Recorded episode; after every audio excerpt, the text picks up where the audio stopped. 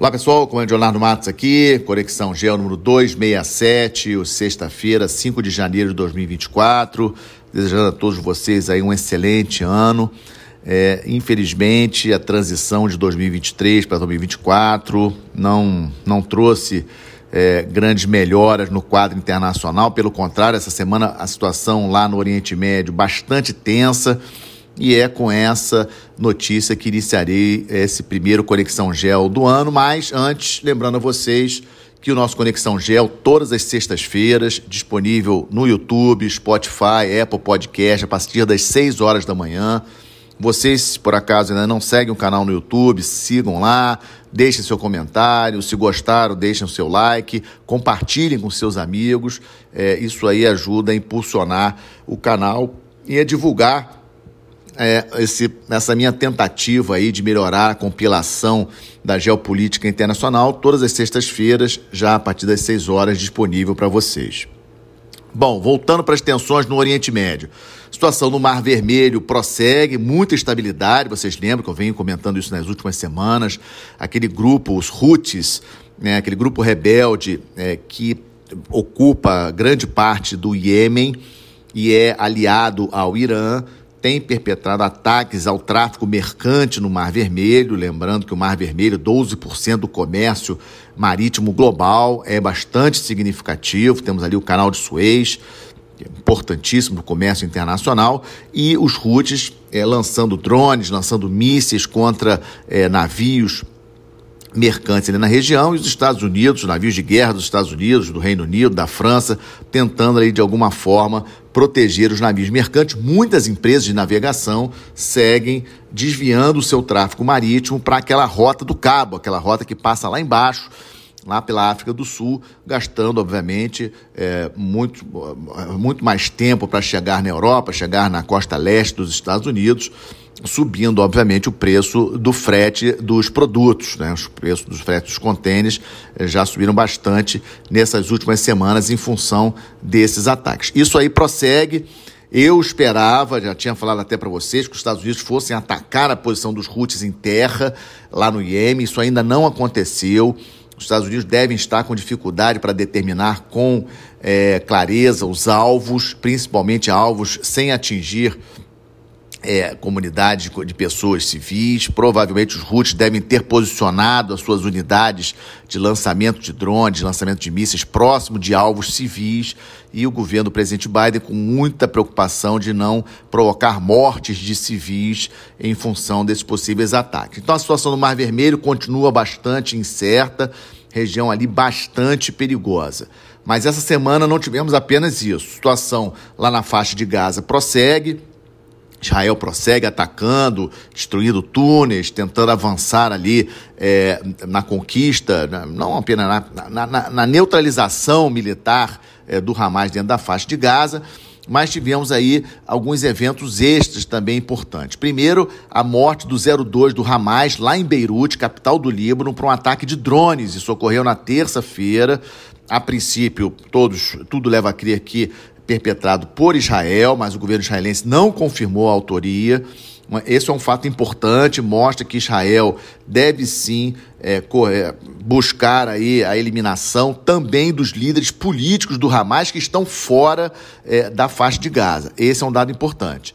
Na quarta-feira, tivemos é, explosões, duas bombas explodiram nas celebrações pelos quatro anos da morte daquele general iraniano, o general Soleimani, que foi morto em janeiro de 2020. Muitas pessoas, centenas de pessoas estavam no cemitério onde o general Soleimani está enterrado e duas bombas explodiram na quarta-feira. Inicialmente, nas notícias, nos noticiários internacionais, alguns até especulavam que Israel poderia estar por trás disso. O que não é muito comum do Estado de Israel fazer ataques matando aí é, centenas de, de, quase é, 100 pessoas morreram nesse evento e centenas de, de feridos não é o estilo. Israel ataca é, alvos pontuais, como foi o caso do 02 do Hamas lá em Beirute.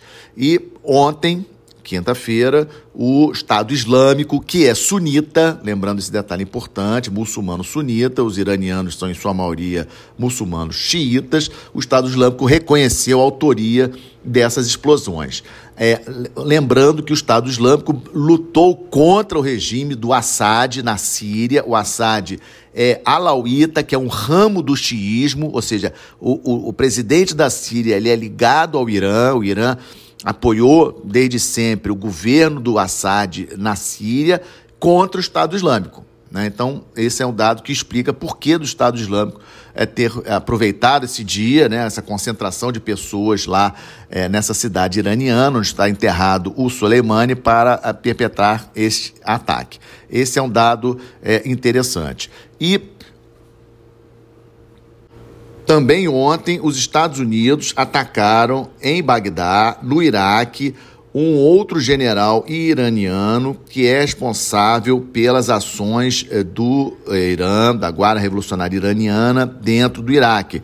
Vamos lembrar que os Estados Unidos ainda possuem 2.500 militares dentro do Iraque, dando apoio às Forças Armadas iraquianas, principalmente no combate ao Estado Islâmico, e 900 militares também na Síria. Então, mais uma morte de um, uh, um militar uh, iraniano que operava fora do Irã. Então, fica a dúvida. Obviamente, o governo iraniano fala que vai retalhar. O Hezbollah, que era aquele grupo xiita lá no Líbano, não retalhou até agora a morte do 02 do Hamas lá em Beirute, capital do Líbano. Havia uma expectativa de que talvez o Hezbollah pudesse reagir mas a situação econômica no Líbano está muito ruim. Né? Eu acho que o Hezbollah ele não, não está querendo guerra diretamente com Israel, porque a situação no Líbano é muito precária. E o Irã também ficou numa posição complicada. Como é que o Irã vai reagir à morte de mais um chefe,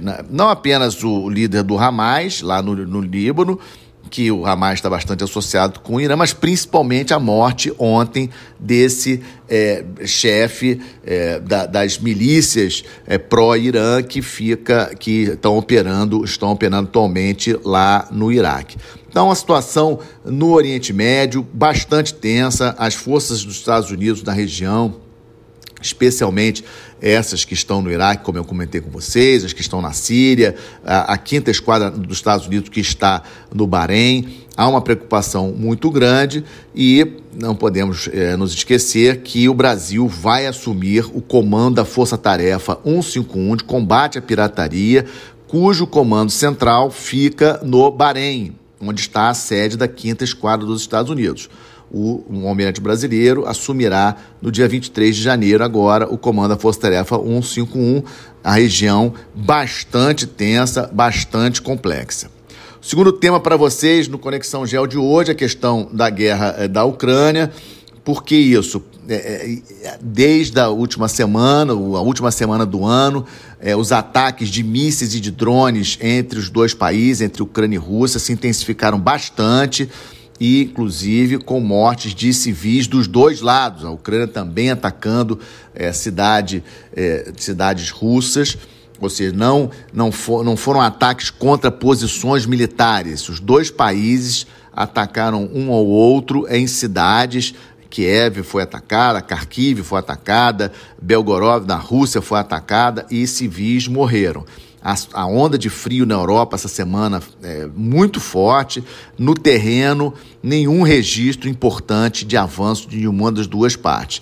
O mais importante no conflito da Ucrânia essa semana foi essa questão dos ataques com mísseis drones, os maiores ataques. A Rússia perpetrou é, na última, no último sábado o maior ataque é, já registrado no mesmo dia de mísseis e drones contra Kiev e Kharkiv e deve ser mais ou menos por aí que nós vamos que vai acontecer, que essa guerra vai caminhar agora no mês de janeiro.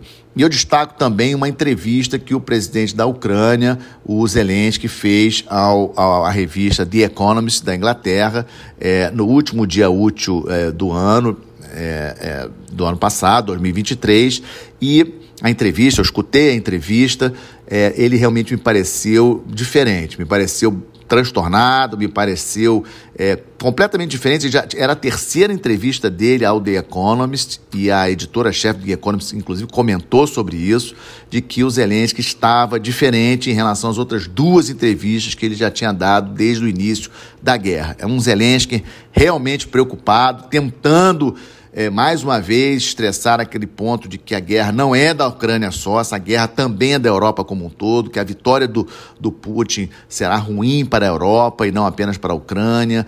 E o Zelensky não estava o mesmo Zelensky das outras duas vezes, mostrando que realmente a situação da Ucrânia bastante é, preocupante. É, a Rússia, como eu falei no Retrospectiva 2023 na semana passada, no último podcast do ano, último Conexão do ano, a posição da Rússia hoje está em ligeira vantagem em relação à Ucrânia, porque percebemos já a, digamos assim, a redução do interesse tanto dos Estados Unidos como da Europa em relação ao conflito, e esse, obviamente, é um ponto que preocupa demais Zelensky, presidente da Ucrânia.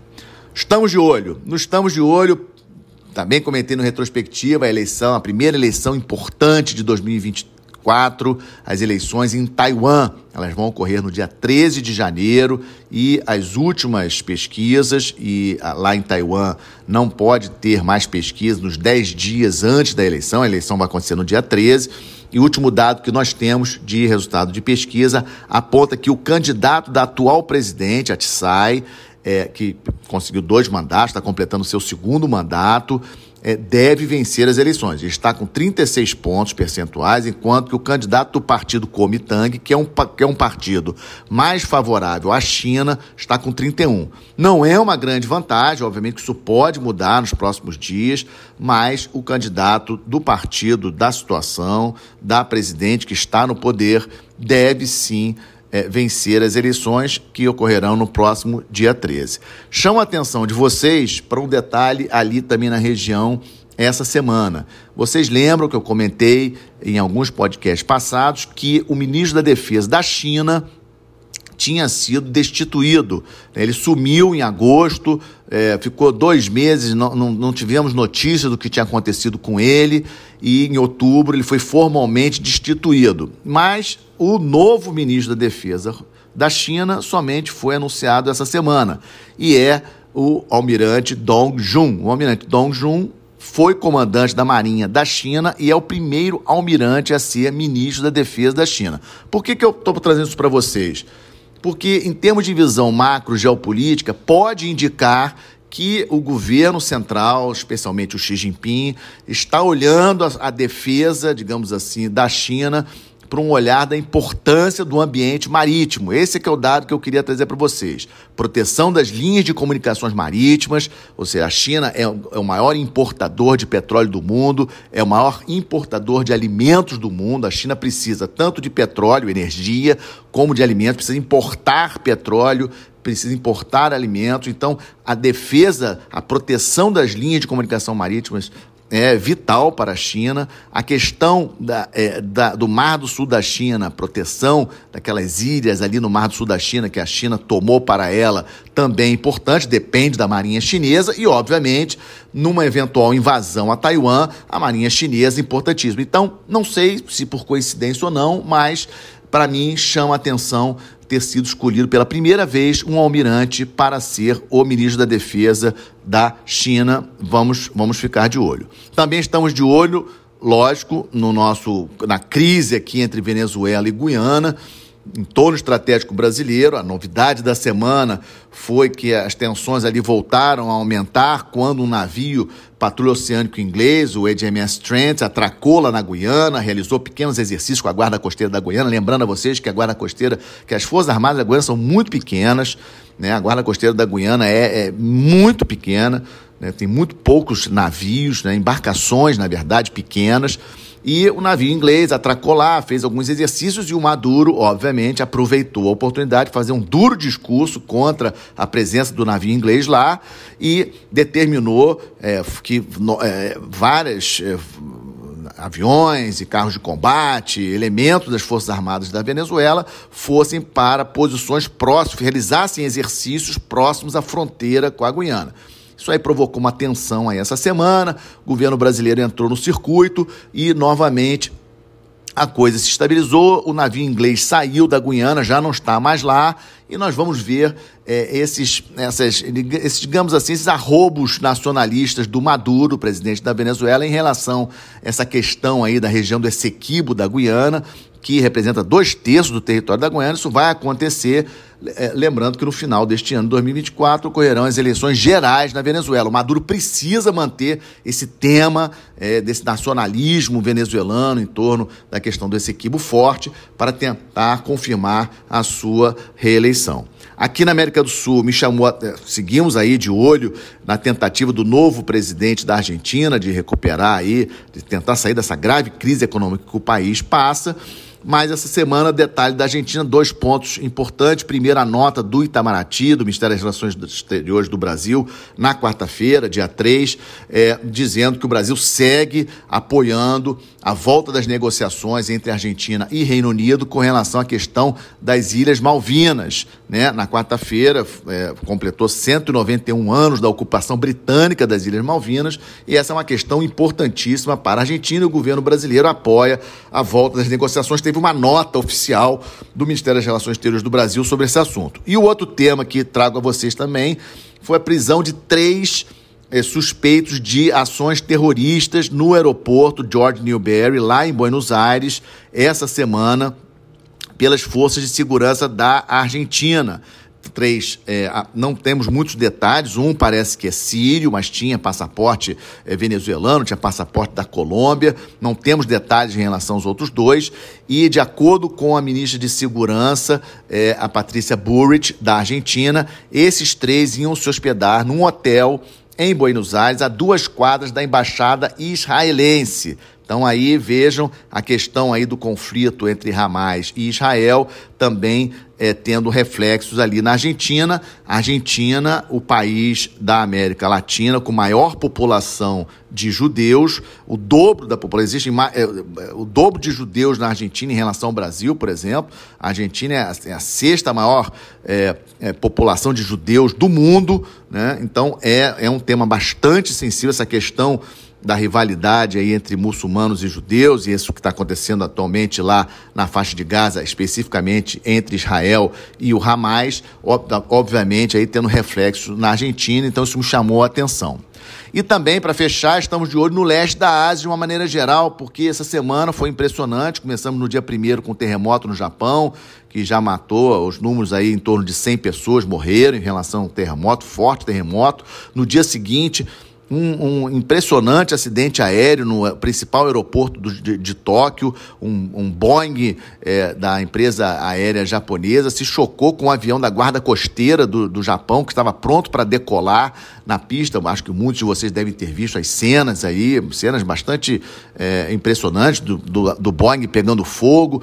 E, graças a Deus, as 369 pessoas a bordo do Boeing conseguiram é, sobreviver. Poderia ser uma tragédia ainda maior, mas infelizmente, cinco tripulantes do avião da Guarda Costeira é, da, do Japão, que ia decolar, inclusive, para ajudar em relação às vítimas do terremoto, é, morreram no impacto do avião. E também ali na região Outro, outro evento de estresse foi o atentado contra o líder da oposição na Coreia do Sul. A Coreia do Sul vai ter eleições parlamentares em abril e o líder da oposição, do partido de oposição, foi atacado por um louco que o esfaqueou e ele teve que ir para é, o CTI do principal hospital de Seul e apenas ontem conseguiu, depois de uma cirurgia é, com êxito, ele conseguiu sair do hospital. Um ato de violência impressionante na Coreia do Sul. É, Coreia do Sul, um país cada vez mais importante no sistema internacional, uma das maiores economias do mundo, alta tecnologia, e é, um, um, um evento bárbaro como esse, é impressionante tudo isso acontecendo essa semana. E eu fecho nosso Conexão Gel, primeiro Conexão Gel do ano, 267. É, e a boa notícia que trago é, é de 2023, porque me dei conta, alguns de vocês até me chamaram a atenção em mensagens privadas, de que quando eu falei na retrospectiva 2023 do entorno estratégico brasileiro, é, no final da, do meu podcast da semana passada, eu acabei não falando da Antártica. A Antártica faz parte do entorno estratégico brasileiro, é América do Sul, Atlântico Sul, costa ocidental da África e Antártica. Acabei não falando da Antártica. Então trago a questão da Antártica aqui no Boas Notícias desse Conexão Gel. Nossas pesquisas prosseguem lá, o Programa Antártico Brasileiro prossegue na nossa estação Antártica Comandante Ferraz, com muito sucesso. É uma estação moderníssima, foi reinaugurada em 2020, uma estação fantástica. Mas eu chamo a atenção para vocês que o, o principal evento de 2023 em relação à Antártica, na verdade, foi no Ártico porque realizamos a primeira expedição científica brasileira ao Ártico em julho de 2023, especificamente no arquipélago de Svalbard, que é um arquipélago que é da Noruega. É um grupo de cientistas da Universidade Nacional de Brasília, da Universidade Federal de Minas Gerais, realizou algumas pesquisas lá no arquipélago norueguês, e isso é muito importante para o Brasil, porque é, é importante estudar não apenas o que acontece na Antártica, mas também o que acontece no Ártico. O Brasil precisa estar na governança do Ártico também, porque o Brasil é um país importante no sistema internacional. O que acontece no Ártico pode vir a desdobrar para a Antártica no futuro. O Ártico não tem um tratado que protege o Ártico, como temos um tratado que protege a Antártica. Então o Brasil precisa estar de olho no que acontece no Ártico. E essa primeira expedição científica, para mim, foi o grande evento da pesquisa polar brasileira em 2023 e quis trazer para vocês aqui, não, não poderia deixar de comentar isso na retrospectiva na semana passada, infelizmente acabei não comentando, então comento hoje com vocês, desejando a todos um excelente final de semana, uma excelente semana, até a próxima sexta-feira. Muito obrigado.